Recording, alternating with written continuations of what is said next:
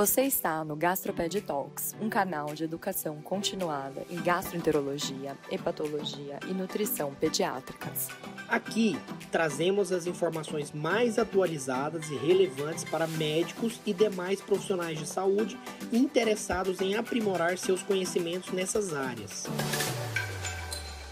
Nossos episódios são realizados por especialistas que compartilham trabalhos e diretrizes recentemente publicados, além de dividir sua expertise para ajudar a melhorar a qualidade do atendimento aos pacientes.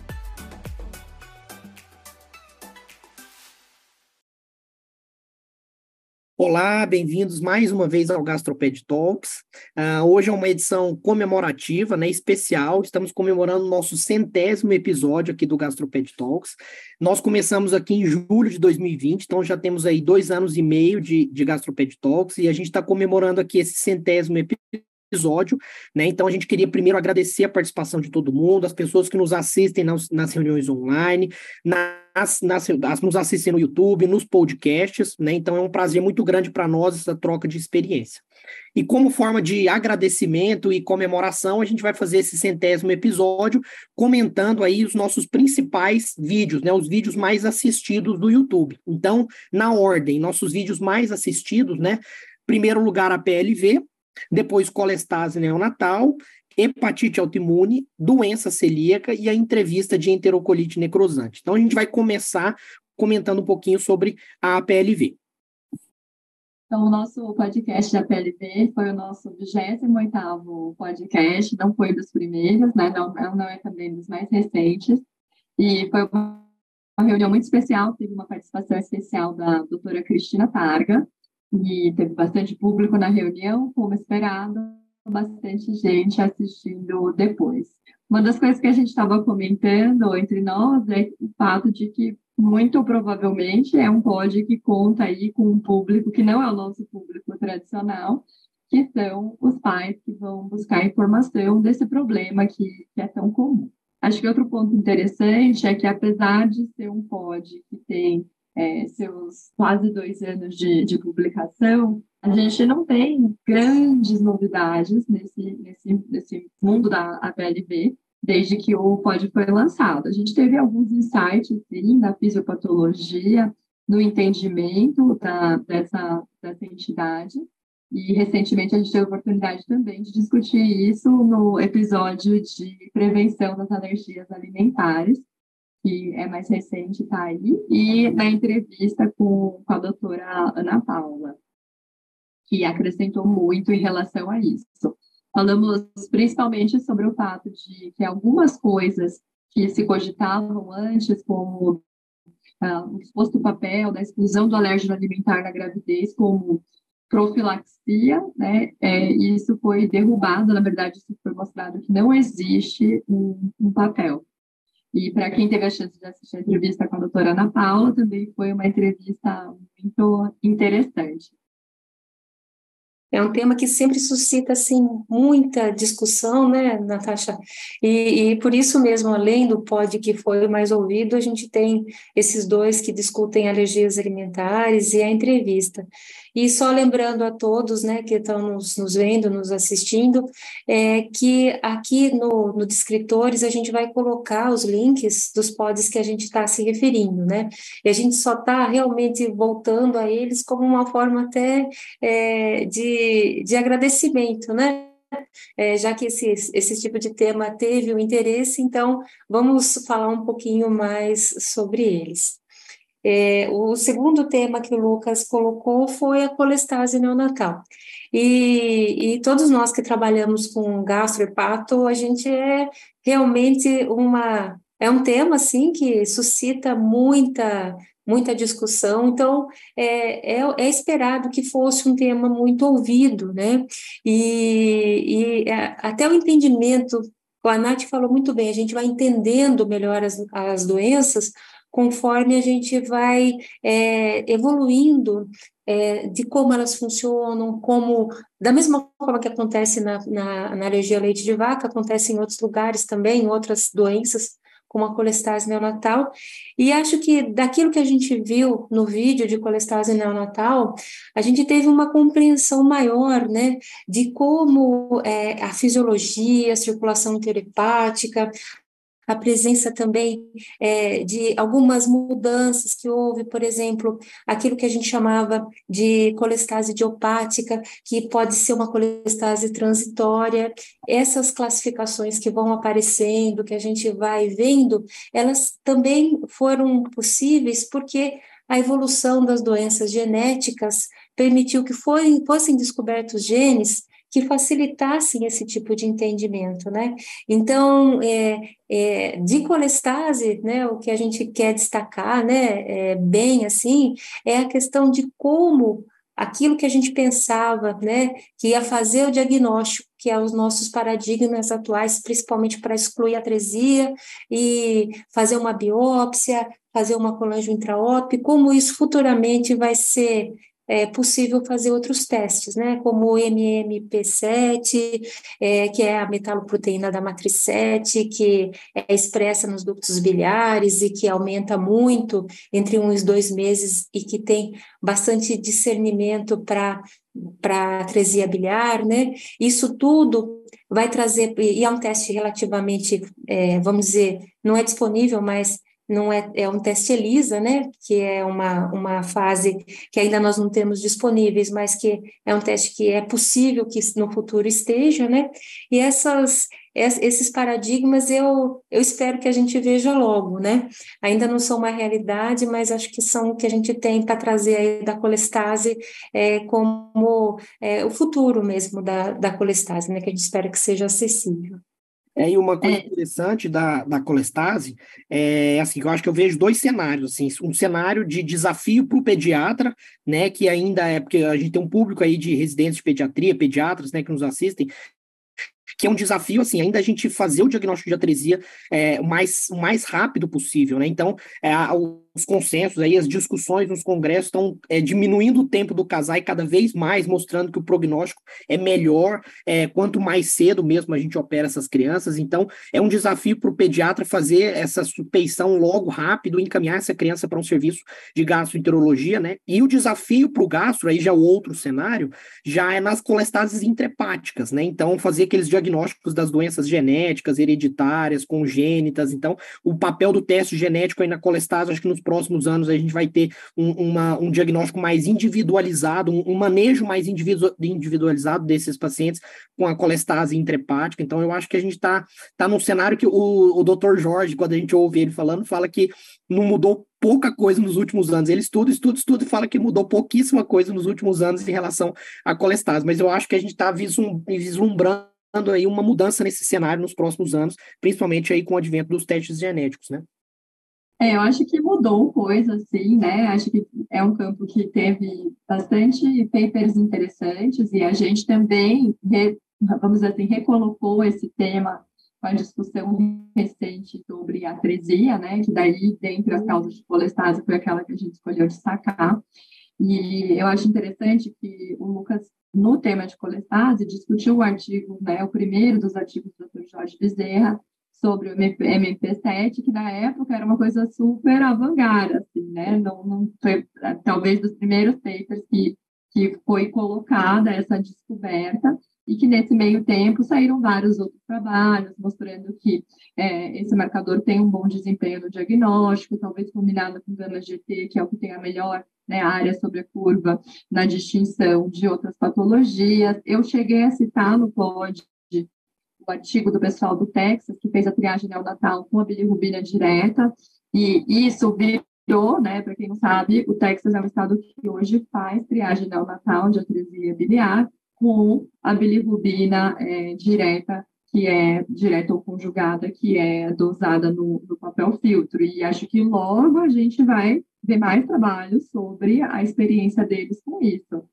E acho que o doutor Jorge às vezes fala que não mudou muita coisa porque a gente volta a velhas discussões, né? E recentemente a gente voltou a uma dessas velhas discussões com a questão do corticoide, né? E ele, ele mesmo apresentou um trabalho que a gente discute no Pódio de Atresia, indicando para um público seleto, não para todos, um, uma possível papel do, do corticóide, que foi uma coisa que gente, todo mundo já usou, depois todo mundo parou de usar, agora metade usa, metade não usa.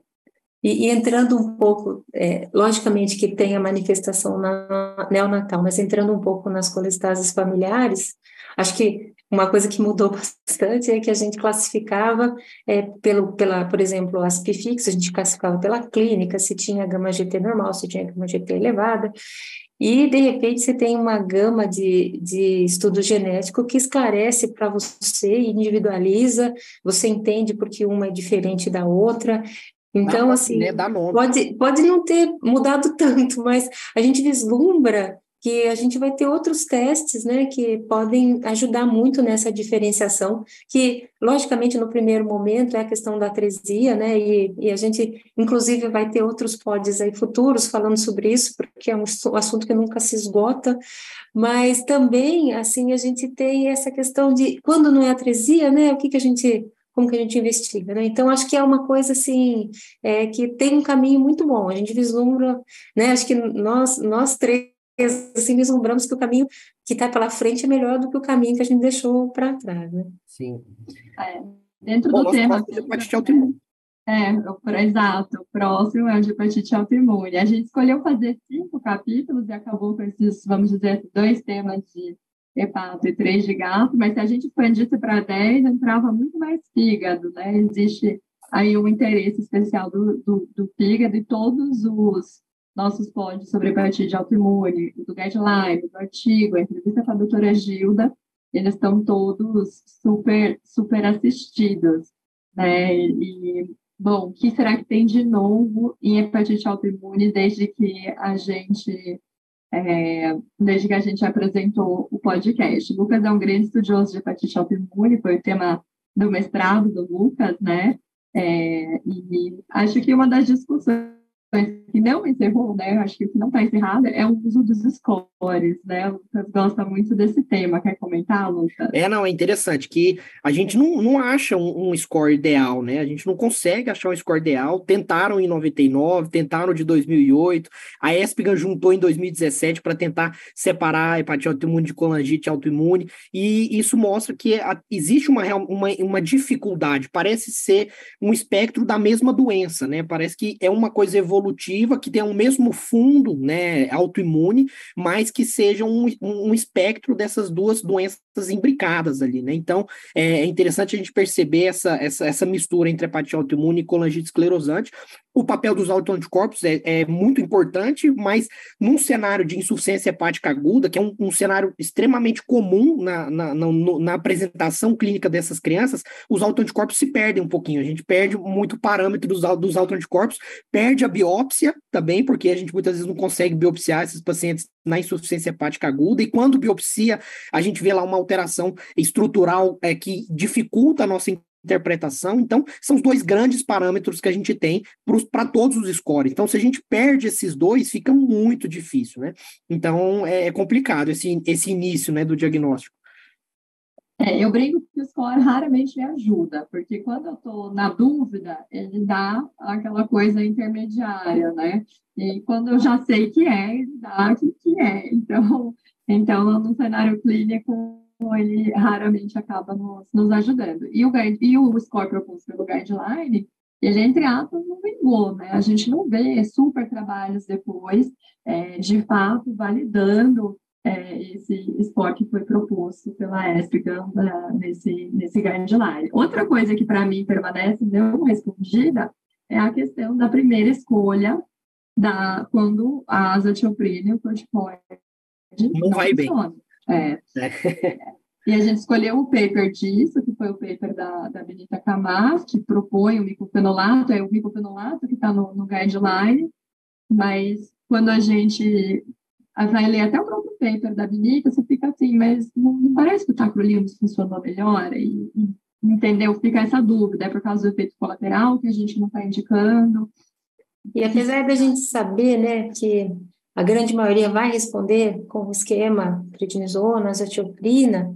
Se a gente, eu, eu acho que eu penso que isso vai acontecer em breve, exatamente esses que não respondem, eles devem ter um, algum mecanismo diferente.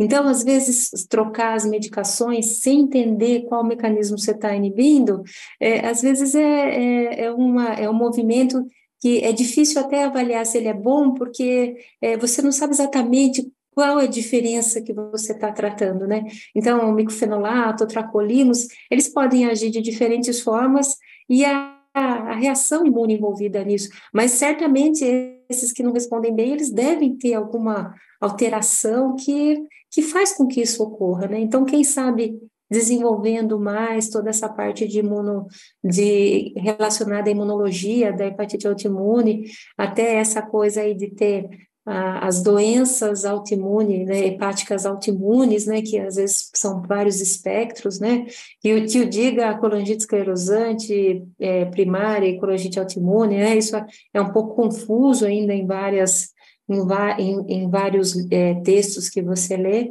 mas eu confio que no final a, o, a, a via final comum disso que vai ajudar muito a gente é entender os mecanismos imunológicos mesmo. E, e, não, e para o nosso espectador não ficar muito desanimado, a gente está falando aí das controvérsias, mas uma, um cenário que eu vejo que, que, é, que é positivo são os marcadores não invasivos, né? Porque a gente faz a biópsia para fazer o diagnóstico, faz a biópsia lá na frente para depois tentar tirar a medicação, mas nesse intervalo aí a gente tem esses marcadores não invasivos, né? Tanto uh, os bioquímicos quanto os, os, os, radiológicos, né? Os de imagem. Então, é um cenário que está ficando. A elastografia hepática mesmo, uh, ultrassonográfica ou pelo Fibroscan, ela já está ficando cada vez mais difundida, conhecida e utilizada, né? Os, os parâmetros estão aparecendo cada vez mais para cada tipo de doença. Então, é, é, para não terminar com esse desânimo aí de, de controvérsias e controvérsias, eu acho que esse aí é um cenário animador, né? Sem dúvida. Com certeza, com certeza.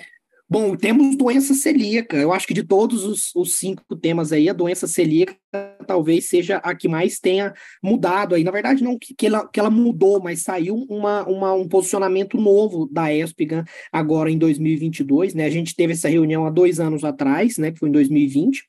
Uh, a, a, o diagnóstico sem a biópsia já é discutido desde 2012 e o guideline de 2020 ele foi muito feliz no sentido assim de uh, primeiro que ele ele pontuou a importância do DQ2 e do DQ8 como sendo marcadores com alto valor preditivo negativo, acho que é uma coisa importantíssima. Eles definiram bem a sequência de investigação de triagem, né? Primeiro, uma antitransglutaminase IgA é, associada com IgA total, para depois uh, um anti-indomísio, uma, uma, uma antigliadina.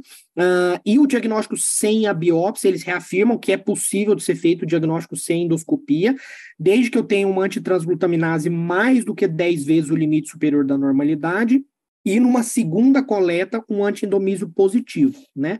E, e para o diagnóstico com a biópsia, quatro uh, fragmentos do duodeno distal com um fragmento do bulbo e a relação vilocripta menor do que dois. Isso a gente já tinha, é, isso foi reforçado do guideline de 2012 para o de 2020, mas a novidade que a gente não, não discutiu ainda, espera, esperamos discutir isso em breve aqui, é o guideline de 2022, do follow-up para a doença celíaca, né? Então, eles, eles colocam a importância de um nutricionista para avaliação uh, desses pacientes, né? Junto com o gastroenterologista pediátrico, porque todos os casos de refratariedade ou todos os casos de antitransglutaminase persistentemente aumentada depois de seis meses, depois de um ano do diagnóstico, estão relacionados à dieta. Então, dificilmente esse paciente, eles, eles é, pontuam a importância de rebiopsiar no caso de dúvida diagnóstico, ou no caso de diagnósticos diferenciais, né, doença de Crohn, enteropatias autoimunes, uh, ou outros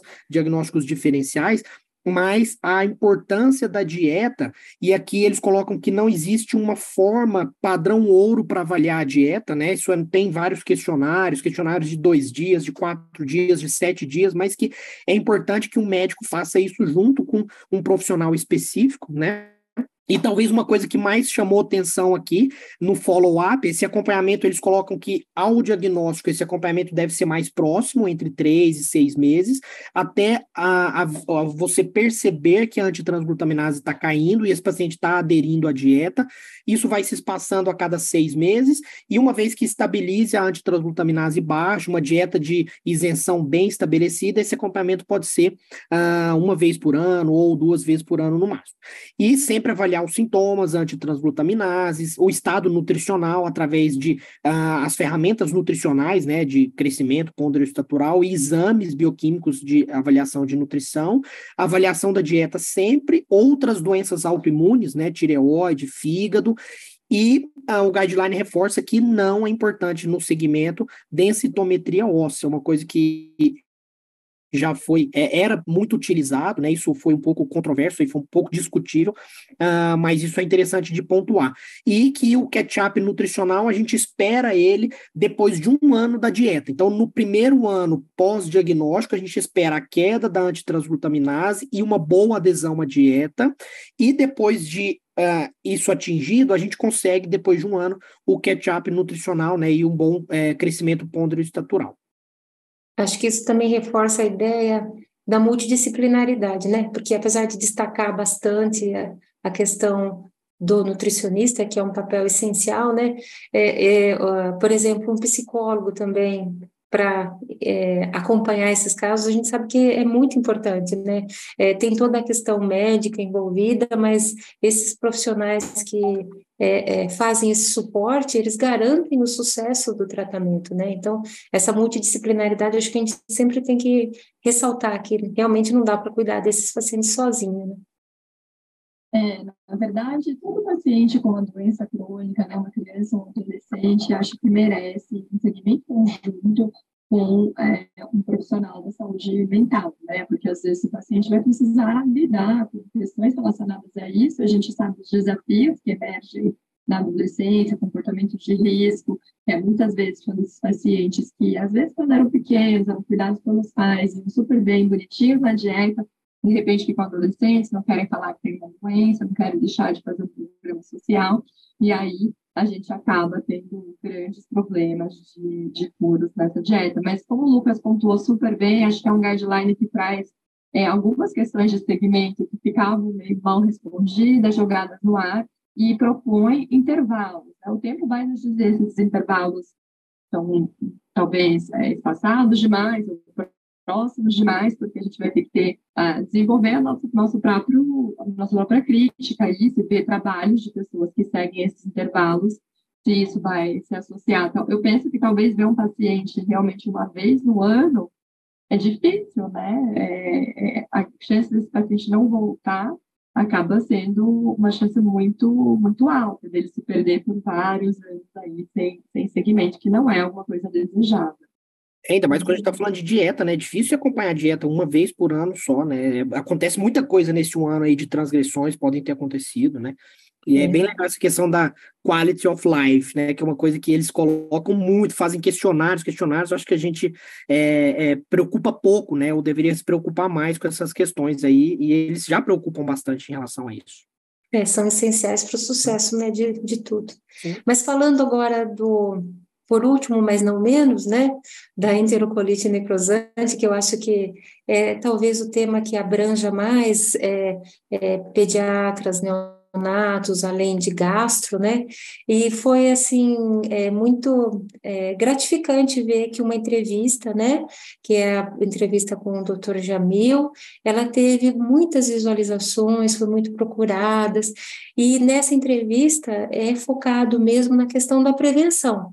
Então a prevenção, principalmente ali do prematuro, é uma nutrição precoce, uma nutrição efetiva com aleitamento materno.